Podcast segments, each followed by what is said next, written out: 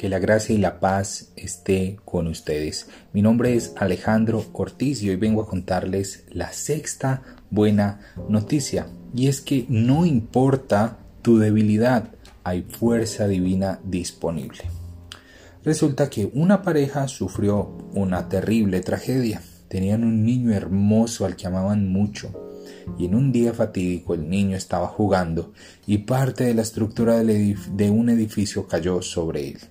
Los detalles hacen poca diferencia ahora, pero basta con decir que la vida del niño se extinguió.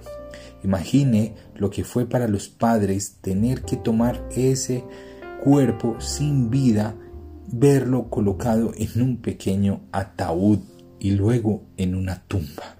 Una cosa es enterrar a un padre, pero otra es enterrar a un hijo. No puede haber mayor dolor en la tierra que ver a tu hijo morir y ser enterrado. Es un dolor peor que morir. En el funeral había muchas lágrimas, habían muchísimas lágrimas y mucho llanto. Sin embargo, algo sobrenatural comenzó a suceder. Un extraño consuelo surgió en los corazones de los padres que comenzaron a fortalecerse e incluso a sonreír. Las palabras humanas no tenían fuerza para consolar en un momento como este, pero la palabra de Dios sí. El espíritu humano está desolado en un momento como este, pero el Espíritu Santo viene a dar consuelo y fortaleza. En lugar de sentirse desesperados y abandonados, los padres recordaron la maravillosa historia del Evangelio. Hace dos mil años había otro padre que vio morir a su amado hijo. Todo parecía perdido el viernes por la noche, pero el domingo estaba en camino. Esa gloriosa mañana Jesús se levantó de la tumba. Cuarenta días después ascendió a los cielos y se sentó a la derecha del Padre. Ahora vive para siempre. Los padres vieron que el niño tampoco estaba muerto, sino vivo con Cristo en el cielo. Su pérdida fue una ganancia del cielo, porque Dios es el Dios de los vivos, no de los muertos. De repente, su separación del niño amado se hizo soportable. No es que pudieran cambiar los hechos, pero ahora, por la fuerza reconfortante del Espíritu Santo, estos padres podían afrontar y enfrentar este sufrimiento. Bueno, resulta que el Espíritu Santo viene a nosotros para hacer dos cosas. Cambiar las cosas que se pueden cambiar y fortalecernos para soportar las que no se pueden cambiar. Todos tenemos debilidades que Dios puede fortalecer con su capacidad divina. Él puede darte sabiduría celestial para que puedas tener éxito. Él da favor para colocarte en el lugar correcto, en el momento correcto, en la compañía correcta.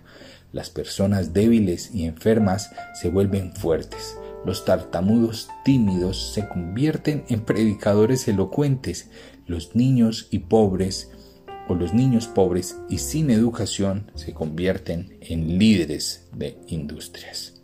Un nuevo creyente una vez me preguntó, ¿qué es la unción del Espíritu de Dios?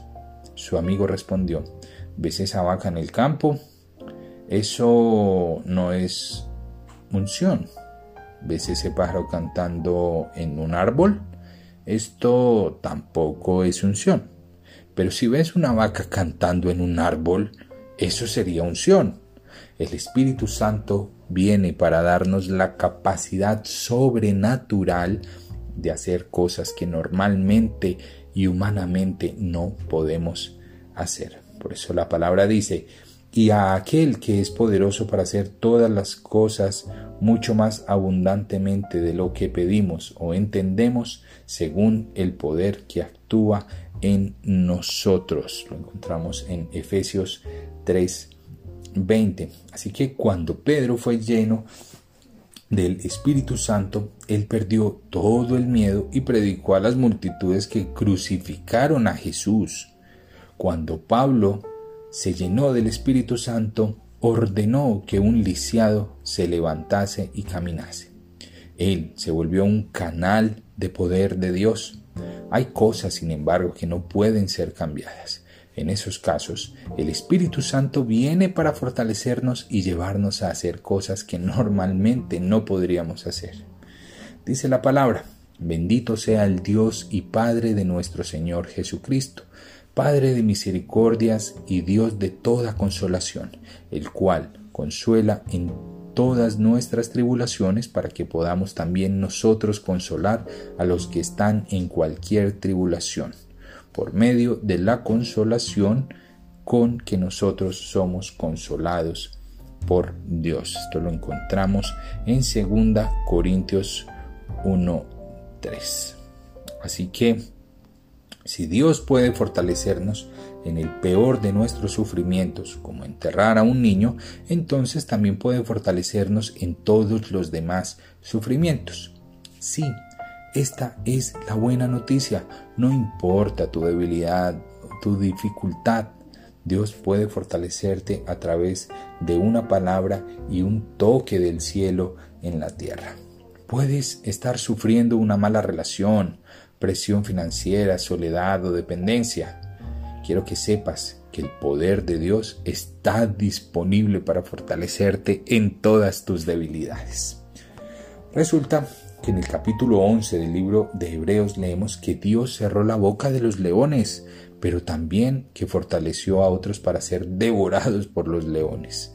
Él dio a algunos el poder de derrotar ejércitos con una espada y a otros la fuerza para enfrentar el hecho de que una espada los cortara por la mitad. Algunos recibieron fuerza externa y otros recibieron fuerza interna independientemente de la situación, tenían un testimonio de la bondad y la bendición de Dios, y cada uno recibió una recompensa por su fe. Dios se especializa en liberar su fuerza en lugar de nuestras debilidades.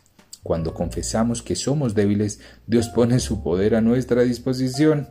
Dios le dijo al apóstol Pablo, mi gracia es suficiente para ti, porque mi poder se perfecciona en la debilidad. Por lo tanto, Pablo aprendió a jactarse de sus debilidades para que el poder de Cristo descansara sobre él. Sin embargo, si estamos orgullosos de nuestra propia fuerza, nunca buscaremos a Dios. El mayor problema que tiene la gente no es el pecado, sino la justicia propia. Esto es lo único que te mantendrá alejado de Dios y de recibir a Jesús como tu Salvador si necesitas que tus pecados sean perdonados o si necesitas un favor para tu vida en la tierra, no confíes en ti, ni en tu propia bondad, ni en tus obras.